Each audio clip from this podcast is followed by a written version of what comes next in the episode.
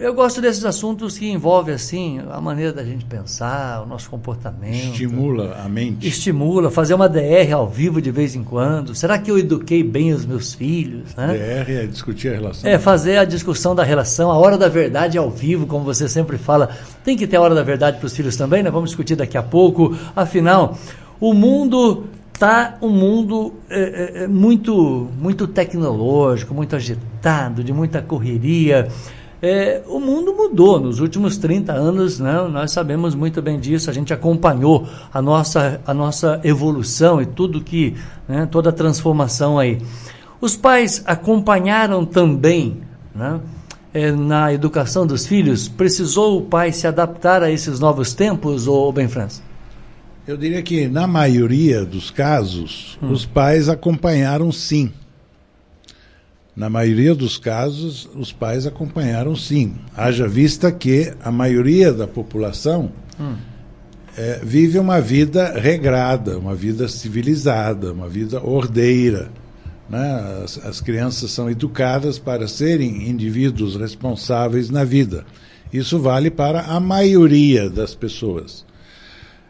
Porém, uma minoria não aprendeu a lição não sabe educar os filhos para a vida.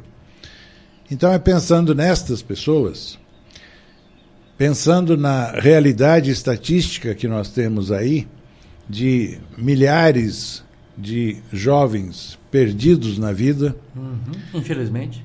É, sem rumo, sem educação, sem orientação, entregues ao, ao mundo das drogas, o consumo astronômico de, de quantidades de drogas no país inteiro e até no mundo, né?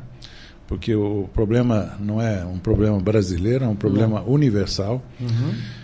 E nós precisamos entender o fenômeno que aconteceu, como é que aconteceu essa evolução social da, da sociedade humana, para então poder pincelar concretamente o que, que dá para fazer, como é que podemos ajudar os pais a aprenderem a formar os filhos para a vida.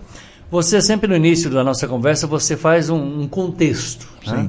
trazer um contexto de como é, era e como está para que a gente possa concluir a nossa entrevista. Você lembra como que era o mundo há 30 anos atrás, como que era a nossa vida antes da internet, por exemplo? Eu me lembro muito bem. Eu entrei na, na Faculdade de Administração de Empresas da, da Fundação Getúlio Vargas em 1969. 69. 69. Eu tinha dois aninhos. Em 1969, 1970, estavam aparecendo as primeiras calculadoras eletrônicas. Estavam aparecendo os primeiros aparelhos de computação apareciam termos Winchester. Winchester, para mim, na, naquela época, era um, era um fuzil no faroeste americano. não é? E o Winchester passou a ser um componente de um computador de mesa. Não é? Então, essa era a realidade em 1970, 50 anos atrás. Essa era a realidade, quando eu comecei a, a, a, o curso universitário. Então, como é que era o mundo até, vamos dizer, até 1970? Era um mundo simples, muito mais simples. Não havia a comunicação instantânea, global. O mundo não ficava ligadão instantaneamente aos acontecimentos em qualquer canto do mundo. Hoje acontece alguma coisa em algum lugar do mundo, dentro de minutos, essa notícia é espalhada no mundo inteiro. Então, o mundo se tornou globalizado em termos de informação. Nós somos bombardeados com informação a todo momento. Isso não acontecia antigamente. Então, antigamente, a vida era mais simples, ela era mais bairrista, ela era mais regional, ela era mais nacional e menos internacional. Então, a vida era mais simples. A sociedade humana era mais conservadora respeitadora de, de, de moral, de, de, de, ética, de costumes, de princípios religiosos. Né? A sociedade como um todo era mais conservadora é, e havia consequentemente, havia menos violência na sociedade, não havia terrorismo. Hoje, então, é o dia para. Infelizmente. Não sei se é para comemorar ou simplesmente para assinalar que existe um fenômeno chamado terrorismo. Isso não existia em 1970. Não. não como uma doença social, como se tornou. Então, esse é o mundo que mudou. Hum. Uh, o mundo antes. Mas mudou para pior, né? Mudou para pior, mas não adianta falar em pior ou não pior, porque a realidade é o que é. Uhum. Então, não adianta é, discutir qualitativamente. Certo. Nós temos que aceitar a realidade que está aí e nós temos que descobrir mecanismos comportamentais que nos permitam não sofrer com a realidade que está aí. Mesmo porque o que está aí foi exatamente o que nós construímos nos últimos 50 anos. Somos frutos desse meio. Exatamente. É um processo de evolução é, do ser humano hum. que resulta nessa realidade que está aí. Então, nessa, nessa realidade antes de 1970, como é que era a vida de uma criança? A vida de uma criança era uma vida mais ordeira a criança brincava em casa, brincava na rua. Sim. A criança tinha horários. A criança não estava exposta ao bombardeio irrestrito de informações. As crianças não tinham um computadorzinho na mão, um celular, um smartphone. Um smartphone, imagine, Marquinhos, o smartphone o que, que é? É um instrumento que permite a qualquer pessoa acessar a, o conhecimento da humanidade na internet. Sim. E todo o conhecimento da humanidade está na internet hoje. Sim. A criança clica em alguns. Alguns segundos ela acha o que ela quer. Alguns. É, é, algumas chaves no, no, no, no, smartphone e ela está conectada a tudo no mundo. Sim. A coisas boas e ruins. Coisas boas e ruins. Qual é o resultado hoje? A criança não socializa mais como antigamente. A socialização da criança hoje ela é virtual. A criança se relaciona com outras crianças na escola, mal brinca na rua, não existe atividade social de criança na rua. Dificilmente. Você hoje, você hoje não tem, você não tem a, a, a liberdade de soltar seu filho para eh, andar na rua sozinho. Porque você, principalmente a sua filha, Sim. você não sabe se vai chegar viva em casa. Infelizmente é verdade. Não é? A plena luz do dia está vendo sequestros, assassinatos, estupros. Eu estou meio dramatizando, mas a realidade é esta. As pessoas não deixam os filhos sair de casa não querem, ficam preocupadíssimos. Antigamente a nossa realidade era, era a nossa comunidade, o nosso bairro, o nosso campinho de futebol que tinha do lado. É né? aquilo que eu falei há pouco, o nosso é, bairrismo. Nós vivíamos era bairrista. nós vivíamos num esquema bairrista. O nosso mundo não ia além do nosso bairro, exatamente, entre aspas. Exatamente ah. isso. Então, com a, a, a modernidade e a, a, existência da internet, o mundo a nossos pés, o mundo da informação a nossos pés, o que, que acontece? A criança ela é sobrecarregada de informações, de influências externas. Uhum. Os pais também estão sendo bombardeados com um, um volume astronômico de informações. Os pais também estão é, viciados na utilização do smartphone. Os pais também também os pais estão, estão também já estão alienados é, dessa realidade social, física, presencial, e estão também contaminados com essa adesão à, à, à informática via celular. Né? O que, que resulta disso tudo? Não há mais diálogo em casa. Sim. Eu já te narrei em outro programa aqui um, uma experiência que eu tive em um restaurante que eu fui, onde um, um casal com dois filhos sentados à mesa ao lado Durante uma hora e quinze minutos que eu fiquei no restaurante, não falaram nada um com o outro. Cada um estava com um aparelho celular, ou tablet, ou qualquer coisa assim, na mão, cada um no seu mundinho ali, sem diálogo. Ora, que formação as crianças estão tendo neste contexto de realidade? É, é. Não para para ouvir uma boa conversa, ou para ter uma boa conversa, ou para ouvir um bom programa de rádio, ou quem sabe hoje um bom podcast, né, que é a moda do momento. Uh, as pessoas não. Uh, desaprenderam a ouvir, bem, Francis? Desaprenderam a ouvir, desaprenderam a falar, infelizmente também. Não é só desaprender a, a, ouvir, desaprender a falar também. Porque não existe mais diálogo entre pessoas como a outrora. Uhum. As pessoas têm uma, um pavio muito curto de, de, de tempo, de, de, de paciência para ouvir o que as pessoas têm a dizer. Sim. Não é? É, os pais também, como estão contaminados com essa realidade da informática nos dias de hoje, os pais também tendem a cometer um grande equívoco, que é terceirizar para outras pessoas a sua responsabilidade de educar os filhos. Qual é a, qual é a divisão de trabalho que existia antigamente? Sim. Os, as crianças eram moralmente, civilizatoriamente formadas em casa. Sim. A escola tinha a finalidade de, de ensinar determinadas matérias específicas. Conhecimento. Conhecimento específico. Sim. Essa era, era a equação clássica da divisão de trabalho entre pais e escola. O que, que aconteceu no plano doméstico?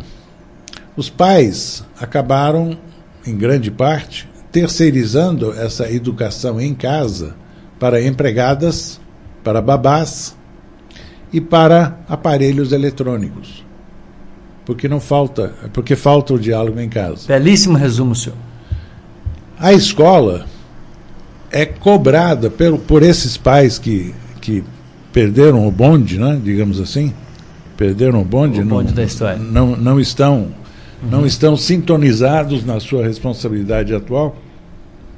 Eles acham que a escola tem a obrigação de proporcionar a seus filhos essa formação moral, ética, civilizatória.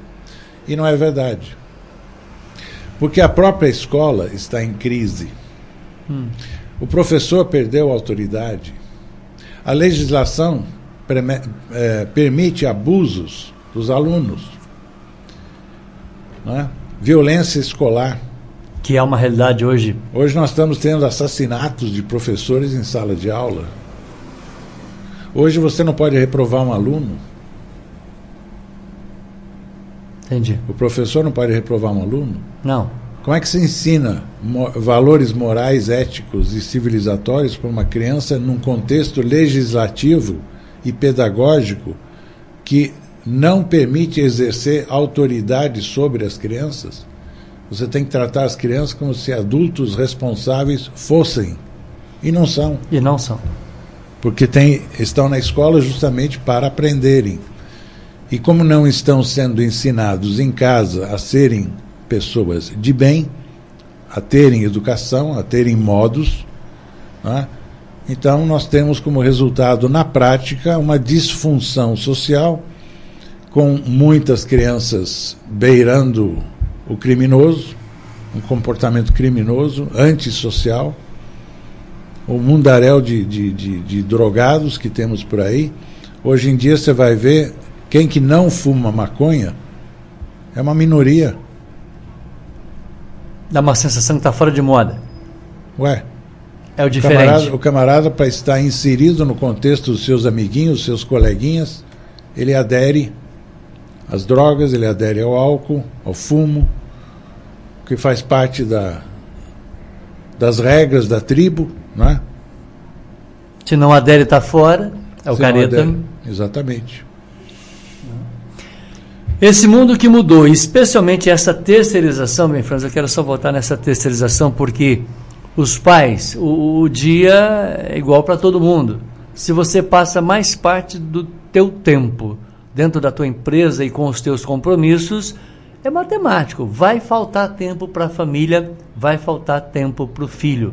E aí você vai ter que terceirizar para a empregada, é, para alguém que da sua confiança que fica na sua casa, quer dizer, a ausência física do pai também e da mãe, dos pais no caso, compromete essa qualidade de educação, né? Sem dúvida. Sem dúvida. Por mais que tenha uma autoridade, a empregada, por exemplo, não é a autoridade do pai. Não é. Nada e, substitui o pai e a mãe. E não querendo discriminar contra ninguém, mas com muita probabilidade o nível intelectual e cultural daquela empregada em casa uhum. não será igual ao dos pais. Sim. Com muita probabilidade. Até por uma questão de hierarquia social né, que nós uhum. temos. É uma realidade temos. social. Ela não vai estar é, é, como os pais estão preparados para educar esse filho. Exatamente. Ela não tem, ela não tem essa procuração, ela não. não tem essa habilidade. Ela pode até ter as melhores intenções, ela pode até ser amorosa, é, com os filhos, mas não, não é, é a mãe, não é não o pai. Não é a mãe, não é o pai. E não cabe a ela proporcionar essa, esse amparo quando, caseiro. Quando os pais é, é, se comportam dessa maneira, até por uma necessidade de empresa, necessidade de compromisso financeiro, enfim, quer dizer, é, a sensação que a gente tem é que se a gente está pagando uma boa empregada, pagando um bom, uma boa escola, eu estou resolvendo o meu problema. Não é assim. Não é assim. Não deve ser assim. Não deve ser assim. Mas é assim em muitos casos infelizmente. Então, essa terceirização. Então, o pai que queira evitar que o seu filho chegue à adolescência ou, ou na idade adulta inicial aí dos seus vinte e poucos anos, hum. perdido na vida, desnorteado, sem saber o que fazer, sem a, a, a necessária base moral na sua formação, talvez entregue aos vícios, talvez já drogado, o pai que quer evitar isso, quanto antes ele se der conta de que ele tem uma responsabilidade, ele como pai, ele botou a criança no mundo, ele tem a responsabilidade de é. fazer tudo que estiver ao seu alcance para que essa criança possa vir a ser um cidadão ou uma cidadã de bem. Dá para fazer. Dá para fazer. Mesmo em mundos de tecnologia. Mesmo em tempos de tecnologia. Mesmo em mundos de tecnologia. Portanto, Uh, a gente tem alguns passos, né, que são orientações, segundo o psicanalista Ben Franz, ao vivo aqui na Futura, para que a gente possa é, orientar estes pais né, para fazer uma educação de uma qualidade melhor em mundos de tecnologia. Mas antes da gente entrar nos passos, Ben Franz, eu já queria antecipar a questão do aparelho, do smartphone, porque é, tem muitos pais hoje que está colocando a chamada babá eletrônica para os seus filhos. Já é um comportamento que precisa ser mudado? É algo que já está errado. Você vê hoje crianças de 5, 6, 7, 8 anos de idade viciadas no uso do smartphone. Sim, sim. sim. Uma recomendação que eu daria é a seguinte: não deem aparelho é, eletrônico, smartphone, tablet, computador de mão, não deem isto para os filhos antes dos oito anos de idade. Antes dos oito? Antes dos oito anos de idade. Em casa tem um de dois, sobrinho nosso, que. Já está viciado. Está melhor do que eu no smartphone. É, pois é. Mas eu, eu acho que nós precisamos resgatar um conceito que eu, que eu já usei muitas vezes em seus programas, ah. que é o conceito de hora da verdade. Exatamente. A hora da verdade, o conceito é o seguinte: um casal, um casal é, vai passando o tempo e o casal desaprende a conversar um com o outro. É. Há um distanciamento, há um isolamento de cada cônjuge. E lá pelas tantas, o casal descobre que não tem muita coisa em comum mais. Cada um foi para um, um lado. Para um lado. E aquilo que era uma, um, uma comunhão conjugal feliz inicialmente deixou de ser. O mesmo, o mesmo raciocínio é, é, vale para as crianças. Então, o que, que é a hora da verdade? A hora da verdade é um momento diário em que se dialoga, em que se fala, em que se comunica. Diário. Diário. Diário.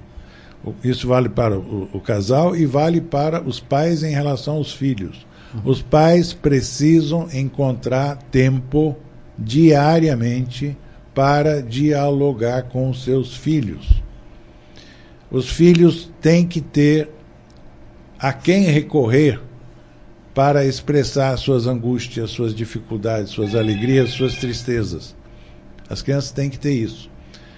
E os pais têm que ter tempo para serem ouvidos dos filhos. Sim. E para passar aos filhos conceitos de viver a vida. Uhum. Isso tem que haver diariamente. Tirar dos pais o conceito de que se eu estou pagando uma boa escola, se a duplicata da escola está em dia, eu estou cumprindo com a minha melhor obrigação de pai, não exatamente basta isso. Exatamente isso. Como é que os pais podem, então, praticar essa hora da verdade diariamente? Tem que encontrar tempo para, por exemplo, ler um livro junto com o filho. Passar tempo com os filhos. É- Essa é a primeira regra. É, passar tempo com os filhos. Ter tempo para os conviver filhos. com eles, Convivência. conviver com eles, fisicamente. Aham. Essa hora da verdade, a presença física, o diálogo, a comunicação, o brincar juntos, o fazer coisas juntos, Como antigamente, o chutar a bola junto. Brincar Chutar. de chutar a bola. ler um livro junto, o filho lê o livro, o, o, o, o pai ou a mãe ouvem a criança ler o livro, comentam o conteúdo do livro com a criança, Sim. para que aquele conteúdo do, do livro seja um aprendizado para a criança, para a criança poder exercitar o seu senso crítico, o seu julgamento, a, a sua capacidade de compreensão do texto. A mãe ou o pai podem ajudar a pessoa a ler melhor. Sim. Né? A leitura tem, por consequência, lá, pela, lá, lá pelas tantas, quando for fazer uma prova de redação para entrar na, na, numa faculdade, na prova do Enem, Não zerar o Enem, por exemplo. vai saber redigir, né? Aham. porque terá a prática da leitura, terá aprendido a, a ler. É, chutar bola, como você falou, Adoro. as crianças podem fazer isso, os pais podem participar disso. Sim, né? sim, Uh, ir no parque, ir no, no clube de campo, sim. brincar com os filhos na prática e não chegar no clube de campo, os pais então sentados lá com seus amigos adultos no restaurante, bebendo, enquanto as crianças estão entregues à própria sorte no próprio clube, eles que se entendam com seus, Amiguinhos. seus coleguinhas, amiguinhos, Não é assim. não resolve, né? Não é assim que interage com os filhos. Outra coisa que eu acho que não existe mais, jogo de tabuleiro. Eu me lembro que quando eu era criança, Hum. a gente chegava a jogar jogos de tabuleiro em casa. Era uma diversão. Um xadrez, por exemplo. Banco imobiliário, xadrez, Dama. damas. Pô, fazíamos isso quando éramos. Eu fazia isso quando era criança. Você a gente- conhece alguém fazendo isso? Se a gente perguntar hoje pro pai que está ouvindo a gente na futura, tem alguém jogando um xadrez aí com seus filhos, por exemplo? Não tem. É uma minoria. Não tem. O pai vai, ou a mãe vão, vão preferir assistir a novela do que ficar lá. Não tenho tempo para isso. Não tenho tempo para isso.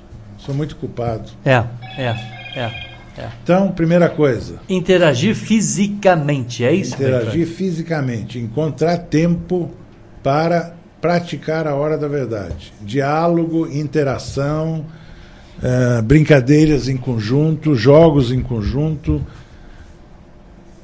Isso é a primeira coisa. É isso que, a- que as crianças vão guardar no- no- na cabeça? Vão se De- lembrar, da brincadeira com os pais, de jogar bola com os lembrar- pais. Vão se lembrar disso. Não vão se lembrar dos presentes eletrônicos que Ah. ganharam É. quando forem adultos. Não vai lembrar do primeiro Atari. Não terá Ah. tido um marco permanente na formação da personalidade dessas crianças. Portanto, é interagir fisicamente, é estar presente na vida dos seus filhos, presente né, no dia a dia mesmo, No dia a dia, acompanhando. todo dia. Tem que haver uma disciplina, tem que haver uma reserva temporal para conviver com as crianças, com os filhos. Muito bem. Agora, se eu estou presente, não basta só estar presente. Tem que acontecer a segunda etapa da nossa conversa, o item 2, preciso- que é o diálogo com as crianças. Eu preciso dialogar com as crianças. Eu preciso estabelecer nas crianças, nos meus filhos, eu preciso estabelecer a relação de confiança. Eu preciso que as crianças me procurem, eu como pai, me procurem com as angústias de vida que tenham. Ah, Se eu não tiver tempo para ouvi-los, se eu não tiver tempo para assisti-los, eles vão procurar ajuda na rua, com é. os coleguinhas. com a malandragem que rola por aí. As más companhias. Sim. Então a criança ela precisa encontrar acolhimento em casa.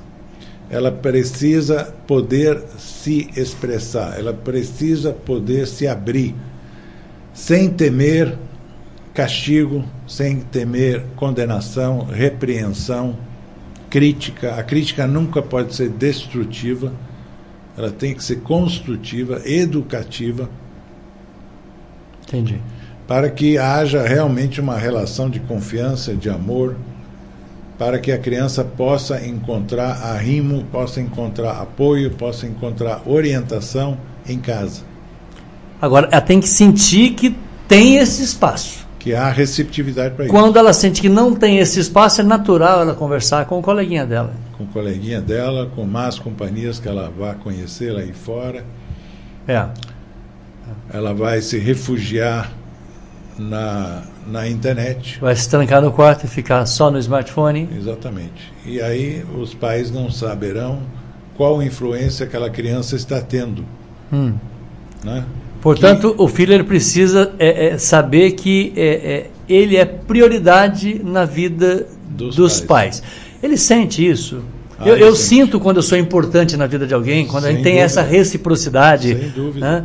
Uh, Sem dúvida. A, gente é sente uma, isso. É uma reação natural. Você sabe, você sente que você tem amparo na pessoa X. Sim. Então você tem uma angústia, você está precisando falar com alguém sobre o que está te perturbando, o que está te angustiando. Então você sabe, aquela pessoa eu posso contar para ela, ela vai me dar uma, uma palavra de apoio, uma palavra de suporte, ela vai me orientar, ela vai fazer sugestão de como é que eu posso superar a minha dificuldade. Então isso a criança tem que sentir em relação aos pais. Uma palavra muito comum no BBB, afinidade. Não, afinidade... afinidade é você gostar de falar com alguém, de estar com alguém, não é isso? Ou eu estou entendendo a palavra de uma maneira errada? Ah, eu não diria que a afinidade e a confiança sejam a mesma coisa. Ah, tá. A confiança, ela independe da afinidade. Existe uma afinidade mínima, natural, entre pais e filhos. Mínima? Ah, existe, porque uh -huh. a, própria, a própria o, par, o próprio parentesco, pai e filho. Já traz essa afinidade. Já traz essa afinidade mínima. Agora, a confiança eu é posso, outro departamento? Eu posso, por exemplo, eu posso ter dois filhos e gostar mais de um do que do outro, por uma questão de afinidade, por uma questão de é, sintonia fina de personalidade. A personalidade do meu filho A é, bate mais com a minha personalidade do que a personalidade da, do meu filho B bate comigo. Mas isso não deve ser um fator de discriminação, de tratamento. Claro. O pai ele tem que exercer o seu papel paterno independentemente desse nível de afinidade. Mas é natural isso dentro da família? Sim. Um, um filho se dá melhor com um claro. com o outro? Ué, é claro. natural? É absolutamente natural, porque somos indivíduos diferentes, cada um de nós é um indivíduo Não tem nada de errado aí, a, não, natureza é, é assim. Não, é a natureza humana. Tá. Eu posso gostar mais de um parente e menos de outro. Eu posso gostar mais de um filho e menos de outro. É natural. Questão de afinidade de temperamentos, de personalidades. Perfeitamente. Portanto, esse filho ele precisa saber e entender esta prioridade. Eu estou disponível para os filhos. Ou seja, Exatamente. você planejou também essa gravidez aí para que você consiga educar desta maneira o teu filho. Claro. Que você tenha tempo para os filhos. É isso? É, você acabou de, de abrir uma janela na minha mente. Ah. É, você planejou essa gravidade, essa gravidez. Ah. Ah, isso abre um, um outro conceito. Uhum. Abre um outro conceito. O, a criança que nasce indesejada é o outro lado da história. Né? Então, o, os pais que tenham um filho que veio fora de hora, que veio. Sem planejamento? Por acidente, digamos assim, uhum. esses pais têm que superar essa realidade e se dar, darem conta de que tem a mesma responsabilidade para com esse filho. Entendi. Porque senão esse filho fica marcado desde sempre a ser indesejado, a ser marginalizado, Uhum. a não se tornar um ser de bem.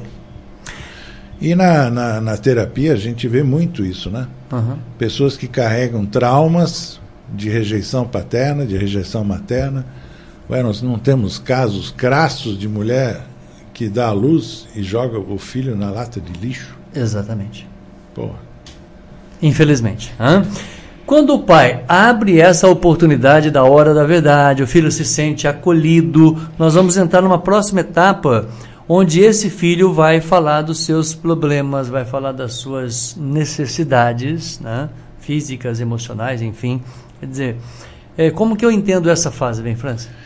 Então, é, depois que estabelece a confiança, o filho se sente confiante em relação aos pais. Ele pode recorrer aos pais. Então, com isso, estabelece-se a base necessária para o diálogo.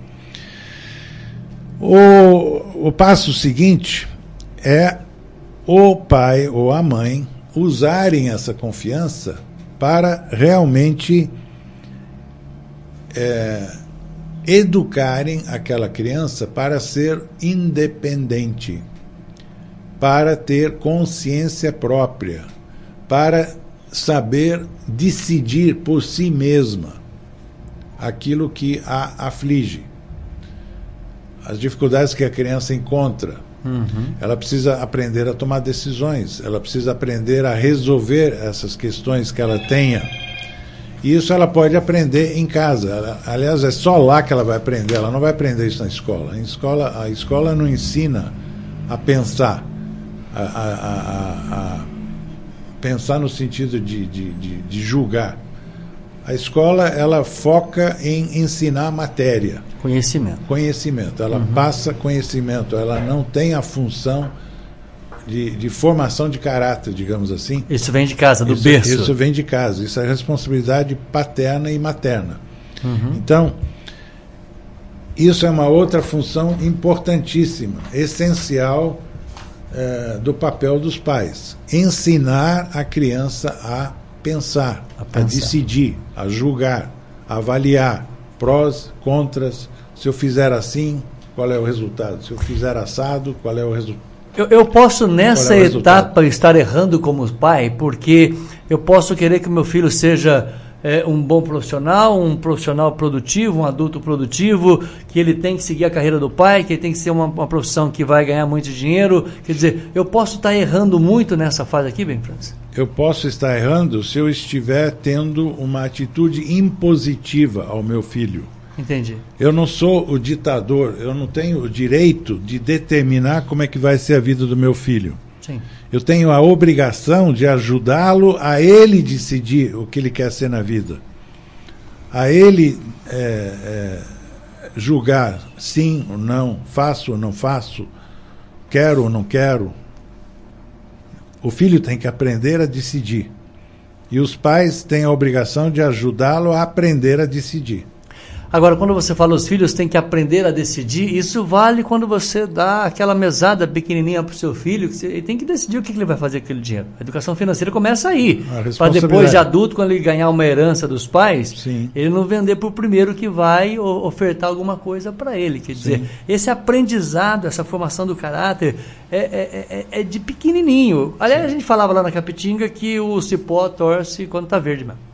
É, é uma Depois boa, de É velho- uma boa analogia. É uma boa analogia. Cipó se torce verde. Depois Exatamente. não vai torcer de jeito maneiro. É, exatamente. Ah. Depois que a criança se tornar adulta, ela terá os vícios que ela ad- adquiriu. Adquiriu na infância. Dificilmente aí para corrigir é muito mais difícil. Muito né? mais difícil. É, Tem, tem uma frase que você escreve aqui para mim e eu acho isso interessante. Pais estarão presenteando com a consciência. O que que você quis dizer com essa frase? Então, quando os pais desempenham esse papel de Ah. educar o filho para aprender a decidir, o presente que estarão dando ao filho é o presente da consciência. Ele ter consciência do, do seu papel na vida, do que ele está fazendo, do que ele quer fazer, por que, que ele quer fazer, quando ele quer fazer, de que maneira vai fazer. Eu quero colocar. Ah, É, é consciência nesse sentido. Nesse sentido. Ah, eu quero colocar uma outra situação, porque às vezes a gente foca muito na educação, mas na educação é, só do ponto de vista econômico. Né? Eu estou trabalhando muito, eu quero deixar algumas coisas para os meus filhos, né? eu deixo bens materiais, mas eu não deixo uma formação. É. E aí? Ah, Vai dar dei- na frente. Eu dei tudo para o meu filho. Exatamente. O meu filho é um ingrato. Ah. Ele não reconhece tudo que eu fiz na vida. Eu me matei pelos meus filhos. Ah, E olha no que deu.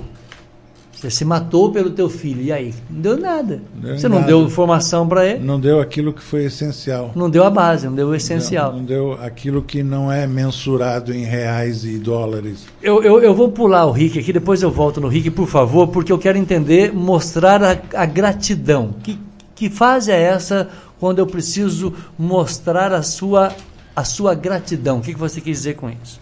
Então é o seguinte: quando os pais são hábeis para ensinar a criança a ser independente, a tomar decisões, a ser alguém na vida, a ter responsabilidade, se, as, se os pais conseguirem também incutir no filho o conceito de gratidão.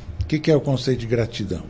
É o filho reconhecer que ele é um privilegiado por ter essa ajuda, essa formação, O pai que tem. o pai que dá ao filho. Então, o filho, tendo a gratidão de reconhecer o que ele está recebendo dos pais, fará com que esse filho, quando se tornar uma pessoa adulta, terá incutido em si, terá incorporado em si o conceito da gratidão.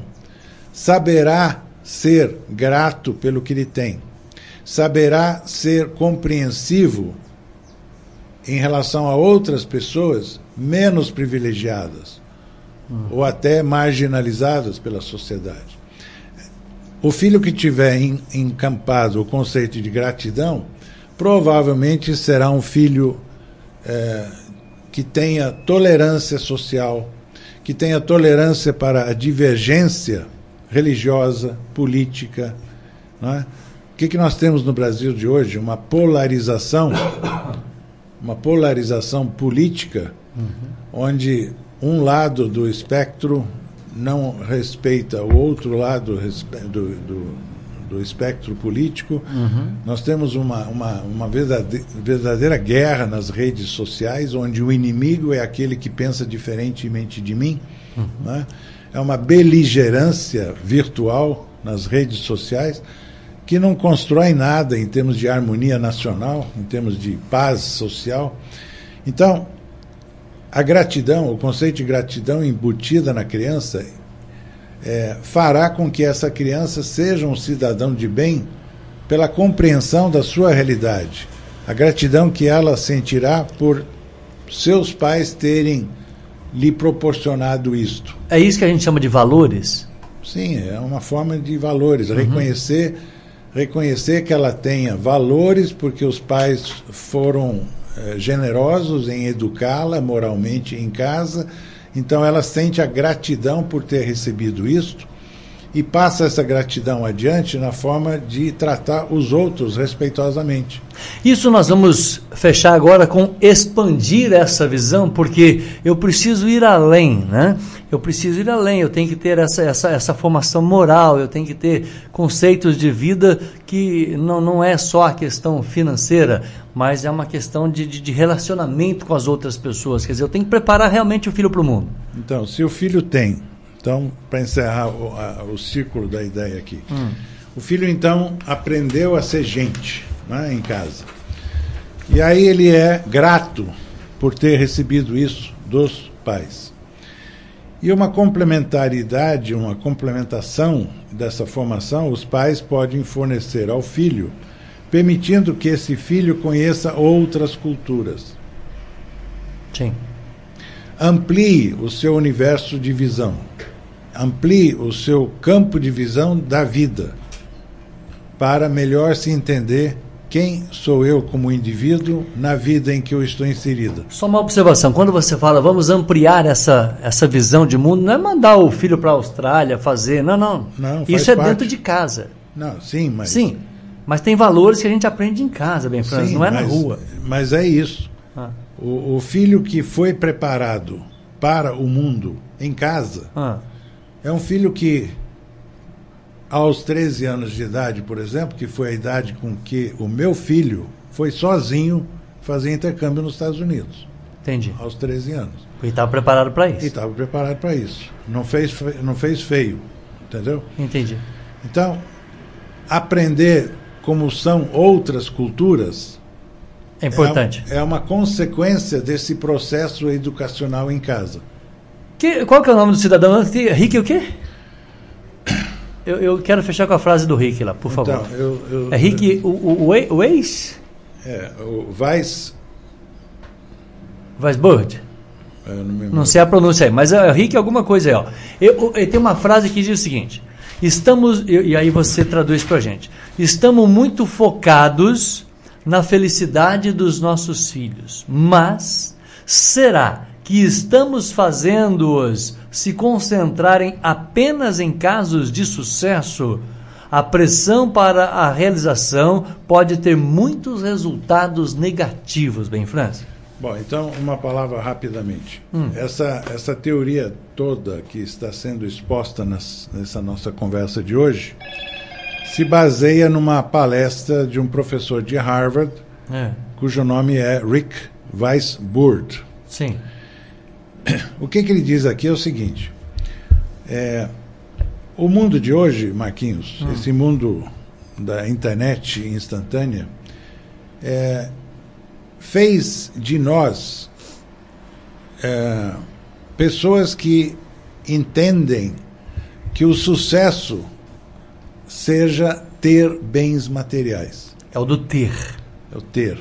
O, o, o conceito de sucesso na moderna sociedade é você ser proprietário de coisas, de bens. Quando os pais são bem-sucedidos na formação do caráter dos filhos, a o, que ele- o que o Rick quer dizer aqui é o seguinte: que o sucesso na formação do filho fará com que o sucesso não seja um fator negativo para o filho. Entendi. O filho saberá entender que sucesso não é ter bens, que o sucesso é ser alguém. Ser alguém é diferente. Exatamente. Seja alguém nessa vida. Talvez possamos então resumir a nossa conversa de hoje para resumir da seguinte maneira: os pais têm que educar os filhos não para terem, e sim para serem. Serem. Exatamente. O Carlos no Paraná falou para você: os pais têm preferência por um dos filhos. É inconsciente isso? Pode ser e pode não ser. Ah, muito bem. Aliás, vamos- ser, ser, eh, ser consciente não tem nenhum problema. vamos debater isso no próximo programa? A preferência de um ou para o outro, isso não deveria acontecer. Não, Não. Acontece? deve acontecer porque é natural, é humano. Deve acontecer? Deve, pode, deve, não tem nenhum Mas problema. eu, eu não posso privilegiar Não é um mais um defeito. filho do que o outro. Não é, não. Privilegiar não. Você Ah. tem que tratar igual. Certo. Mas você pode ter uma preferência maior por um do que pelo outro por uma questão de afinidade, que é aquilo que nós conversamos há pouco. É natural isso. É natural. Muito bem. Bem, Franz, eu tenho três minutos, dois minutos para encerrar. Que delícia poder falar um pouco da vida moderna aí, de, de filhos que muito provavelmente não estão preparados para esse mundo, se isolam, não respeitam as pessoas, especialmente naquilo que é divergente da opinião dela. Muito obrigado por trazer esse tema ao nosso programa aqui para a Futura FM. Nos honra muito ter você aqui na Futura. Muito obrigado pela oportunidade, mais uma vez, de poder contribuir para Hum.